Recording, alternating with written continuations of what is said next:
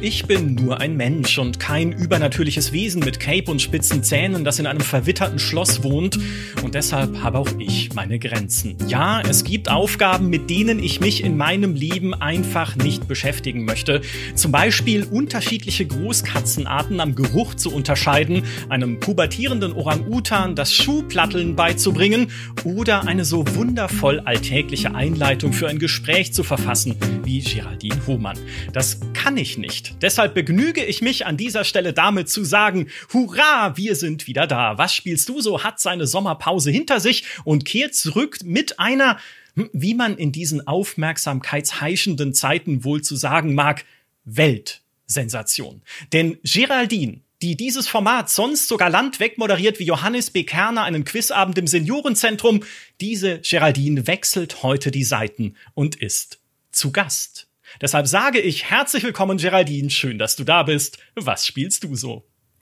Hallo, das war einerseits wunderschön und andererseits krank unsympathisch, weil du bist wie einer dieser Menschen, die früher in der Schule immer gesagt haben, oh, das war richtig schlecht, ich habe wirklich, ich habe gar nicht gelernt, das ist richtig schief gegangen und dann haben sie die Eins geschrieben. So oh. warst du gerade. Oh, Dankeschön. Ja, ich habe mir richtig Mühe gegeben. Ich habe auch versucht, ganz viele unterschiedliche Hinweise und Easter Eggs in dieser Einleitung unterzubringen und auch schon Hinweise auf unser Thema heute. Ja, denn was ich gerade spiele, was ich eigentlich immer ein bisschen spiele, aber gerade wieder sehr, sehr exzessiv und worüber ich unbedingt mit dir sprechen wollte, ist Planet Zoo. Und ich kann sagen, ich habe vorher dir eine Liste mit anderen Vorschlägen gemacht und du wolltest eigentlich, dass wir über was anderes sprechen. Ich habe gesagt, ja, ich kann auch über Assassin's Creed sprechen und du warst so, ja, Assassin's Creed klingt gut. Aber dann habe ich so oft gesagt, aber, aber Planet Zoo, also ich kann auch über Planet Zoo reden. Also ich weiß nicht, ob wir vielleicht über Planet Zoo reden wollen. Was war mit Planet Zoo? Ich erinnere mich, ich habe Planet Zoo vorgeschlagen, dass wir jetzt über Planet Zoo sprechen müssen. Ja, und das ist nicht nur heute so gewesen, das geht so seit Monaten. Ja. Immer wenn wir über mögliche Themen sprechen für Talks, ist es immer, hey, wollen wir nicht mal was zu Planet Zoo machen? Und ich tue immer so, als würde ich es nicht hören. Und ja. knüpft dann irgendwo anders in der Konversation wieder an. Ja, das Wetter ist wirklich schlecht geworden, ne? Also puh, oder ganz schön warm heute auf jeden Fall. Da würde, aber lass uns doch über Assassin's Creed reden. Nee, was, was ist das mit dir und Planet Zoo? Planet Zoo, Micha, ist tatsächlich für mich das beste Aufbauspiel nach Anno 1800. Ui. Also wann immer ich nicht Anno 1800 spiele, wann immer ich kurz mal genervt bin von Anno 1800, packe ich Planet Zoo aus. Und es hat angefangen als eine Zoo-Aufbausimulation, aber mhm. es hat sich irgendwie zu was entwickelt, das völlig außerhalb meiner Kontrolle liegt, muss ich sagen. das sind die besten Spiele. Äh, ich muss sagen, ich kenne das, ja, mit City Skylines unter anderem. Jetzt bin ich ja in den 1990ern äh, äh, aufgewachsen mit Zoo-Simulationen, die damals ein Stigma hatten, weil sie oft so kindgerecht seicht waren, sag ich mal. Auch als ich zu GameStar gekommen bin und zu Simulationen testen durfte, weil sie kein anderer machen wollte, waren das immer so Spiele, naja, da hast du halt nach 10 bis 15 Stunden alles gesehen. Du spielst seit Jahren Planet Zoo. Was, was ist da anders? Ja, also ich habe auch früher diese ganzen klassischen 2D-Pixel-Zu-Simulationen noch gespielt, beziehungsweise eine im Speziellen, und das war nicht Zoo Tycoon, sondern mhm. so ein Rip-Off von Zoo Tycoon, das hieß äh, Wildlife Park. Oh ja. Und das war ganz fantastisch. Ich hatte so viel Spaß damit tatsächlich. Also das habe ich damals auch schon exzessiv gespielt. Planet Zoo ist ja insofern anders, dass es, ähm, es stammt ja von Frontier Developments, die auch äh, Planet Coaster gemacht haben. Und die sind die absoluten Vorreiter und Bannerträger für das modulare Bauen. Mhm. Und dieses modulare Bauen funktioniert ja so für alle, die es nicht auf dem Schirm haben, dass man eben nicht fertige Gebäude setzt, wie zum Beispiel ähm, einen Würstchenstand, an dem Würstchen verkauft werden, sondern man hat eben ähm, Module, aus denen man das zusammenbaut. Also man hat zum Beispiel dann in der Mitte ein funktionales Modul, was einfach nur rein die Funktion erfüllt, hier kommt mal ein Hotdog-Stand hin. Also es okay. erklärt einfach dem Programm, das ist theoretisch ein Hotdog-Stand. Und dann baust du den tatsächlichen Stand mit Wänden und Dekoration und allem drum und dran halt drumherum um dieses Modul. Und so funktioniert alles in Planet Zoo. Das heißt, man kann sich da wirklich Jahre und Jahrzehnte drin verbeißen und diese Sachen modular bauen. Also das ist der große Unterschied zu den Simulationen, die hauptsächlich so auf Wirtschaft und Tierpflege und so gesetzt haben. Deswegen werden ja auch Planet Coaster und Planet Zoo komplett äh, missbraucht für andere Projekte, um irgendwie mittelalterliche Schlösser zu bauen und so weiter. Und auch ich bin Opfer davon geworden. Auch ich habe definitiv keinen normalen Zoo gebaut. Das hm. kann ich schon mal so anteasern. Hm, das sind, äh, das ist ein spannender Teaser. Ich würde kurz einschieben, dass ich jetzt live rausrecherchiert habe, dass äh, ich mich schlecht erinnere, weil ich der festen Überzeugung war, ich hätte Wildlife Park für GameStar getestet. Mhm. Habe ich aber gar nicht, weil es kam wenige Monate bevor ich bei GameStar angefangen habe und wurde von Markus Schwertl damals getestet, unserem heutigen Print-Chefredakteur. Bisschen Trivia, was ihr benutzen könnt zu Hause für die GameStar-Quizzes, die ihr bestimmt regelmäßig veranstaltet. Kehren wir zurück zu deinem Zoo. Was, was, was, was, ich traue mich kaum zu fragen, was, was stimmt damit nicht? Ah, pass auf. Also, das Ganze hat angefangen. Ich, ich kann dir erzählen, was mein erstes Gehege war. Mein erstes Gehege war natürlich ein Bärengehege und für alle regelmäßigen Hörerinnen und Hörer dieses Podcasts, ähm, Vielleicht klingelt da schon was. Natürlich ist es kein normales Bärengehege. Es ist das Fettbärengehege, das offizielle Maskottchen des Gamestar Podcasts. Oh ja. Und darin äh, lebt ein Bär und er heißt Fettbär der Erste. Für den Fall, dass er irgendwann stirbt und ein weiterer Bär nachkommen muss, weil Fettbär ist ja auch mehr ein Konzept und nicht unbedingt ein einziger Bär. Nee, ist Deswegen, eine Art Bär. Genau. Aber deswegen, aus unterschiedlichen Beerensorten sozusagen. Ja, auf jeden Fall, okay. Ja. Und deswegen wird irgendwann Fett bei der zweite kommen. Ähm, ich habe mittlerweile aber ausgestellt, dass Tiere sterben können, weil ich das zu deprimierend finde. Das heißt, oh. es wird immer Fettbär der Erste bleiben. aber drumherum hat sich dann was entwickelt, ähm, dass ich angefangen habe, diesen Zoo in so Themenbereiche einzuteilen. Mhm. Aber nicht Themenbereiche, wie man sie erwarten würde. Zum Beispiel, hier kommen so Afrikatiere und dann habe ich so ein bisschen Afrika-Dekoration und hier kommen irgendwie so europäische Tiere. Nee, anders. Was ich gemacht habe, ist, äh, ich habe das in Themen eingeteilt wie hier kommen besonders dicke Tiere hin. Also der Fettbär und Nilpferde und Elefanten und Nashörner. Das ist der Bereich, wo dicke Tiere wohnen. Okay. Und daneben ist der Bereich, wo besonders majestätische Tiere wohnen, wie Löwen und äh, so Hirsche und alles. Und das Ganze hat dann aber noch wildere ähm, Züge angenommen, als ich angefangen habe, einfach nur die lustigsten und albernsten Tiere in einen eigenen Bereich zu verbannen, wo ich gesagt habe, das sind einfach extrem alberne Tiere. Und diesen Bereich habe ich dann gebaut als so apokalyptisches Fallout Wasteland, okay. ähm, um so zu implizieren, dass das mutierte Tiere sind. Das heißt, ich habe einfach einen kompletten Fallout-Bereich gebaut. Mit so Schnabeltieren und solchen Sachen? Exakt Schnabeltiere. Du ja, verstehst Schnabeltiere. genau, was ja, ich meine. Ist, ist auch sowas, ja. Du verstehst genau, was ich meine. Ja, wenn es das ähm, nicht gäbe, Todd Howard hätte es erfinden müssen. Richtig. Die Sache ist, ich weiß nicht, äh, wie tief ich tatsächlich äh, in meine eigene Psyche jetzt Einblicke geben soll, aber ich mach's einfach mal. Ähm, mein Park hat noch eine eigene Lore, die noch tiefer geht als oh. alles, was irgendwie verständlich wäre. Das heißt, ich habe ein Schnabeltiergehege in diesem Bereich. Da sind nur keine Schnabeltiere drin. Es ist ein Fake-Schnabeltiergehege. Und äh, ich habe darin ein Rätsel gebaut, was äh, eine Art Schnitzeljagd veranstaltet für die Leute, die sich fragen, wo ist nur das Schnabeltiergehege? Äh, Und es gibt äh, Hinweise darauf, wo sich das Schnabeltiergehege in diesem Park versteckt. Ja, äh, ich habe dich gewarnt. Also, aha. Ist, ist das Spiel mechanisch untermauert? Also können, ist, gibt es die NPCs in dem Spiel, können die mit sowas umgehen oder baust du das nur für dich? Ich baue das eigentlich nur für mich. Ich baue Krass. alles in diesem Park nur für mich. Also okay. mittlerweile habe ich auch angefangen, Sachen zu bauen, die wirklich gar nichts mehr mit Tieren zu tun haben. Ich habe zum Beispiel, das ist mein aktueller Lieblingsbereich, ähm, ein äh, so Vorstadtbereich gebaut, weil ich hatte Lust, so diese ganzen äh, städtischen und urbanen äh, Deko-Elemente zu benutzen.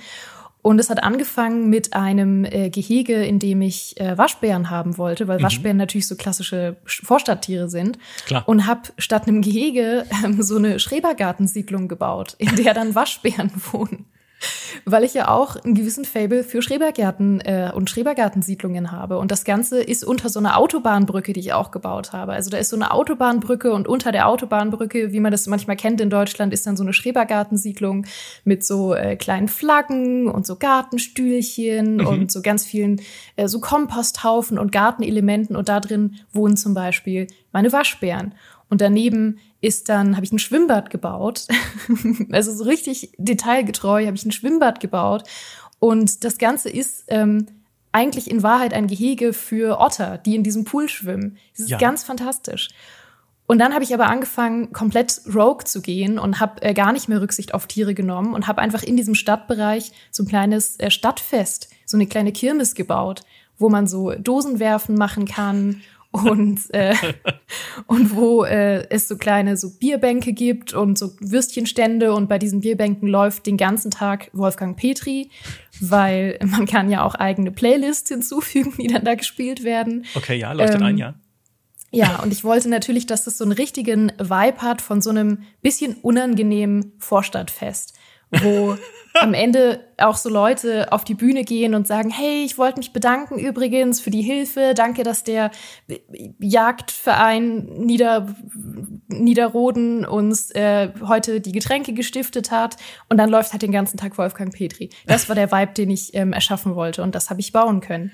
All das ist möglich es ist, ich, ich will gar nicht anfangen, das äh, psychologisch hinterfragen und interpretieren zu wollen. Ich finde es wahnsinnig faszinierend, diese Einblicke. Bis, also, das klingt ja mega nach so einem kreativen Baukasten, wo man sich einfach bisschen ausleben kann. Spielst du es nebenher aber trotzdem noch als richtiges Spiel? Also mit so, so klassisch irgendwie Tierbedürfnisse erfüllen und gucken, dass die richtigen Tiere miteinander im Gehege sind, dass die sich nicht gegenseitig fressen? Machst, ist das auch eine, eine spannende Ebene noch für dich oder eher dieses Kreative nur? Doch, das auf jeden Fall schon auch. Also die, die Tierbedürfnisse äh, mache ich auch noch richtig gerne. Ich schaue auch den Tieren im Nachhinein super gern zu, weil Planet Zoo ist fantastisch darin, diesen Aquariumseffekt zu erzeugen, dass man einfach richtig gern manchmal das Spiel nur einschaltet und einfach guckt, was so passiert und sich die Tiere anschaut und einfach damit Spaß hat. Ich habe aber sehr viele Aspekte ähm, in diesem Sandbox-Menü einfach ausgeschaltet, die mir nichts geben. Also es ist eine mhm. sehr, sehr individuell zusammengestellte Spielerfahrung. Aber diese Tierpflege und die artgerechte Haltung und so gehört schon immer noch dazu. Das mache ich schon immer noch gern. Ich liebe auch meine Tiere. Ich habe auch jedes einzelne Tier in diesem Park benannt. Und die haben auch alle eine eigene Lore. Ich habe zum Beispiel auch einen äh, bayerischen Mittelalterbereich gebaut. Und da habe ich ein Wolfsgehege, ähm, in dem ich alle Wölfe nach Gabriel Knight 2 Charakteren benannt habe. Ah, jetzt wollte ich gerade sagen, ratet, welches Spiel, um welches Spiel es geht, weil dann hätten die Leute alle unsere Talks äh, nachschauen oder nachhören müssen. Ja, Gabriel Knight, natürlich. Ja. Super. Und ich liebe, ich liebe meine Tiere, jedes einzelne von ihnen. Großartig. Sind das alles Dinge, die man im Spiel so bauen kann oder moddest du es auch? Äh, man kann theoretisch all das im Spiel bauen. Was ich sehr gern benutze, ähm, sind Steam Workshop Sachen. Mhm. Äh, also wirklich Planet Zoo war auch das Spiel, was mir echt die Liebe für den Steam Workshop gebracht hat. So, ich habe das vorher wirklich wenig benutzt und Planet Zoo hat den tollsten Steam Workshop aller Zeiten. Aber das sind keine Mods im eigentlichen Sinne, sondern das sind einfach nur ähm, mal zum Beispiel fertig zusammengebaute Sachen aus der Community, die aber aus modularen Objekten bestehen, die es im Spiel gibt. Mhm. Also wenn ich zum Beispiel sage, oh, ich weiß nicht, ich brauche für meinen Stadtbereich irgendwie ein bestimmtes Auto und ich habe irgendwie keine Lust, das selber zusammenzubauen, modular, dann suche ich halt nach irgendwie Familienauto Toyota oder sowas und finde das im Steam Workshop immer. Man findet immer, was man sucht. Und dann hat jemand halt schon Toyota gebaut. Fantastisch. Jetzt ist gestern äh, eine E-Mail bei mir ins, Post, in Post, ins Postfach geflattert, wo ich nur die Betreffzeile lesen musste, um zu erkennen, Mensch, das ist doch was für Geraldine. Löschen. Ähm, nämlich ein neuer DLC für Planet Zoo, äh, der rausgekommen ist, namens Arid Animals, also trockene Tiere, wenn ich das mal so frei übersetzen darf. Hot Animals wäre vielleicht in eine komische Richtung gegangen, deswegen Arid mhm. Animals. Und äh, ich habe noch, ich hatte noch äh, wenige Sekunden Zeit, ein Bild zu sehen von einem, von so einem, ja so so was Eseliges war das, glaube ich. Hast hast du den DLC? Spielst du das? Ja, selbstverständlich. Planet Zoo ist auch also generell, es klingt absurd, aber eins der besten Service-Games, die ich kenne, mhm. weil sie seit so vielen Jahren immer noch wirklich alle paar Wochen bis Monate neue DLCs raushauen, die zu 90 Prozent alle Kracher sind. Ähm, und sie bringen ja auch immer noch super viele kostenlose Updates, wo man dann irgendwie neue Interaktionen hat. Manchmal kriegt man sogar gratis Tiere dann in diesen Updates und so. Und das Arid Animal Pack hat in der Tat den Somali Wildesel, und du hast richtig erkannt, dass das mein Highlight aus diesem Pack ist, weil mir immer noch eine Sache fehlt. Und das ist die große Hoffnung, die ich jetzt einmal offiziell hier raustrage, in der Hoffnung, dass es jemand hört von Frontier.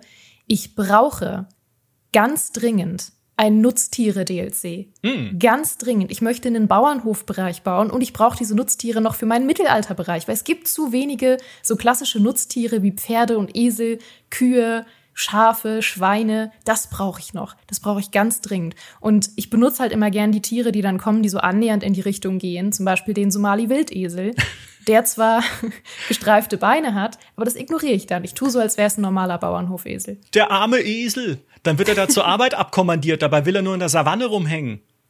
Ja, und er kriegt dann auch keine richtige schöne Savannenbepflanzung von mir, weil er soll ja in dem bayerischen Mittelalterbereich wohnen. Oh. Aber gut, äh, fair, ne? Er hat sich ja dann auch äh, freiwillig gemeldet, quasi, um in dein Zoo zu ziehen.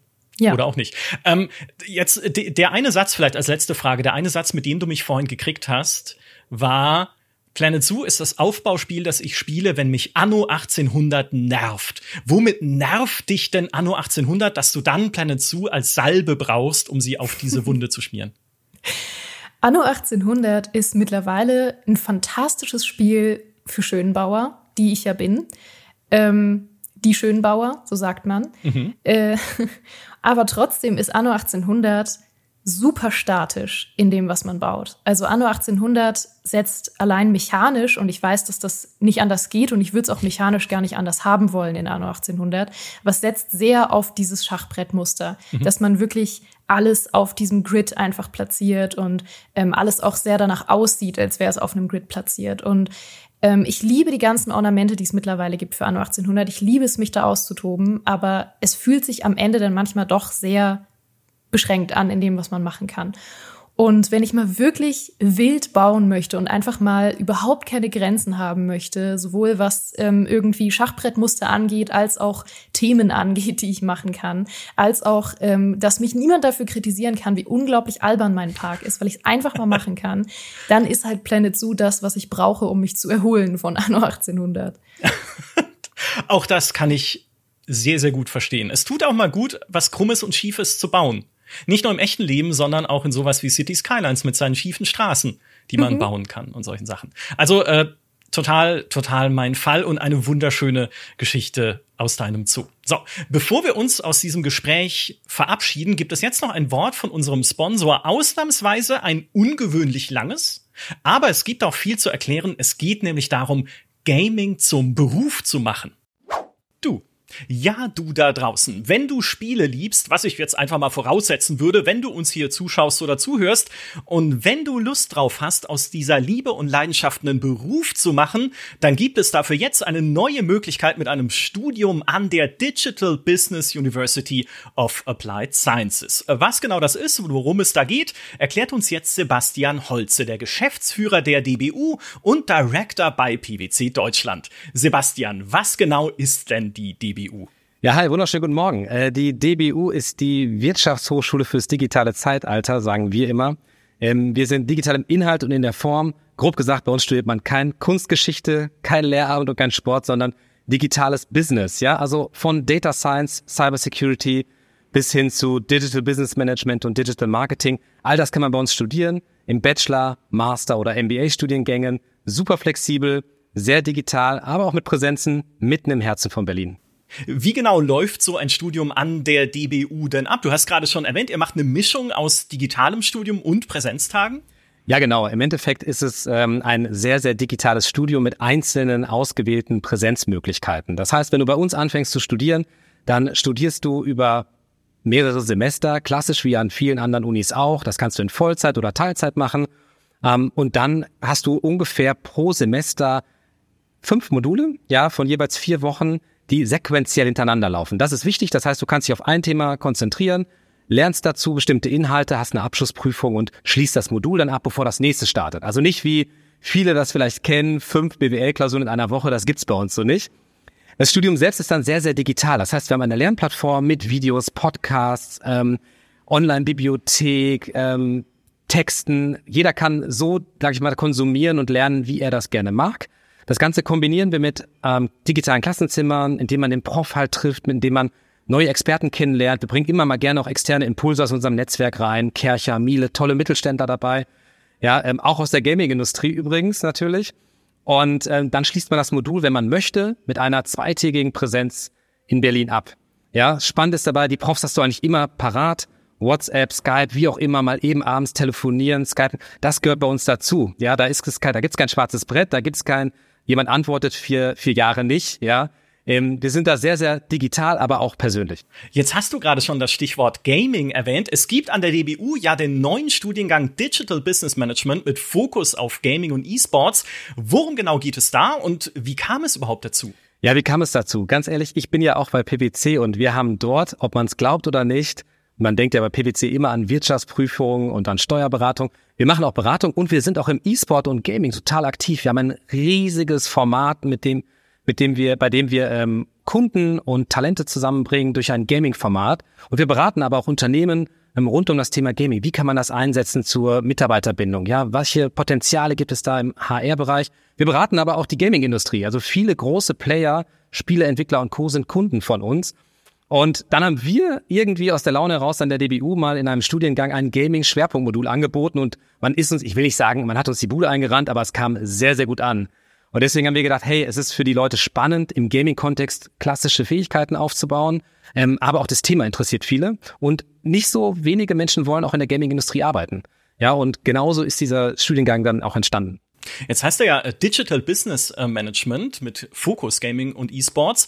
Äh, was genau lerne ich da und für wen würdest du diesen Studiengang empfehlen? Also generell muss man sagen, ist das Thema Gaming ja riesengroß. Ne? Und ob ich in der Gaming-Industrie arbeite ähm, oder nicht, gibt es gewisse Grundfähigkeiten, die ich, glaube ich, überall gut gebrauchen kann.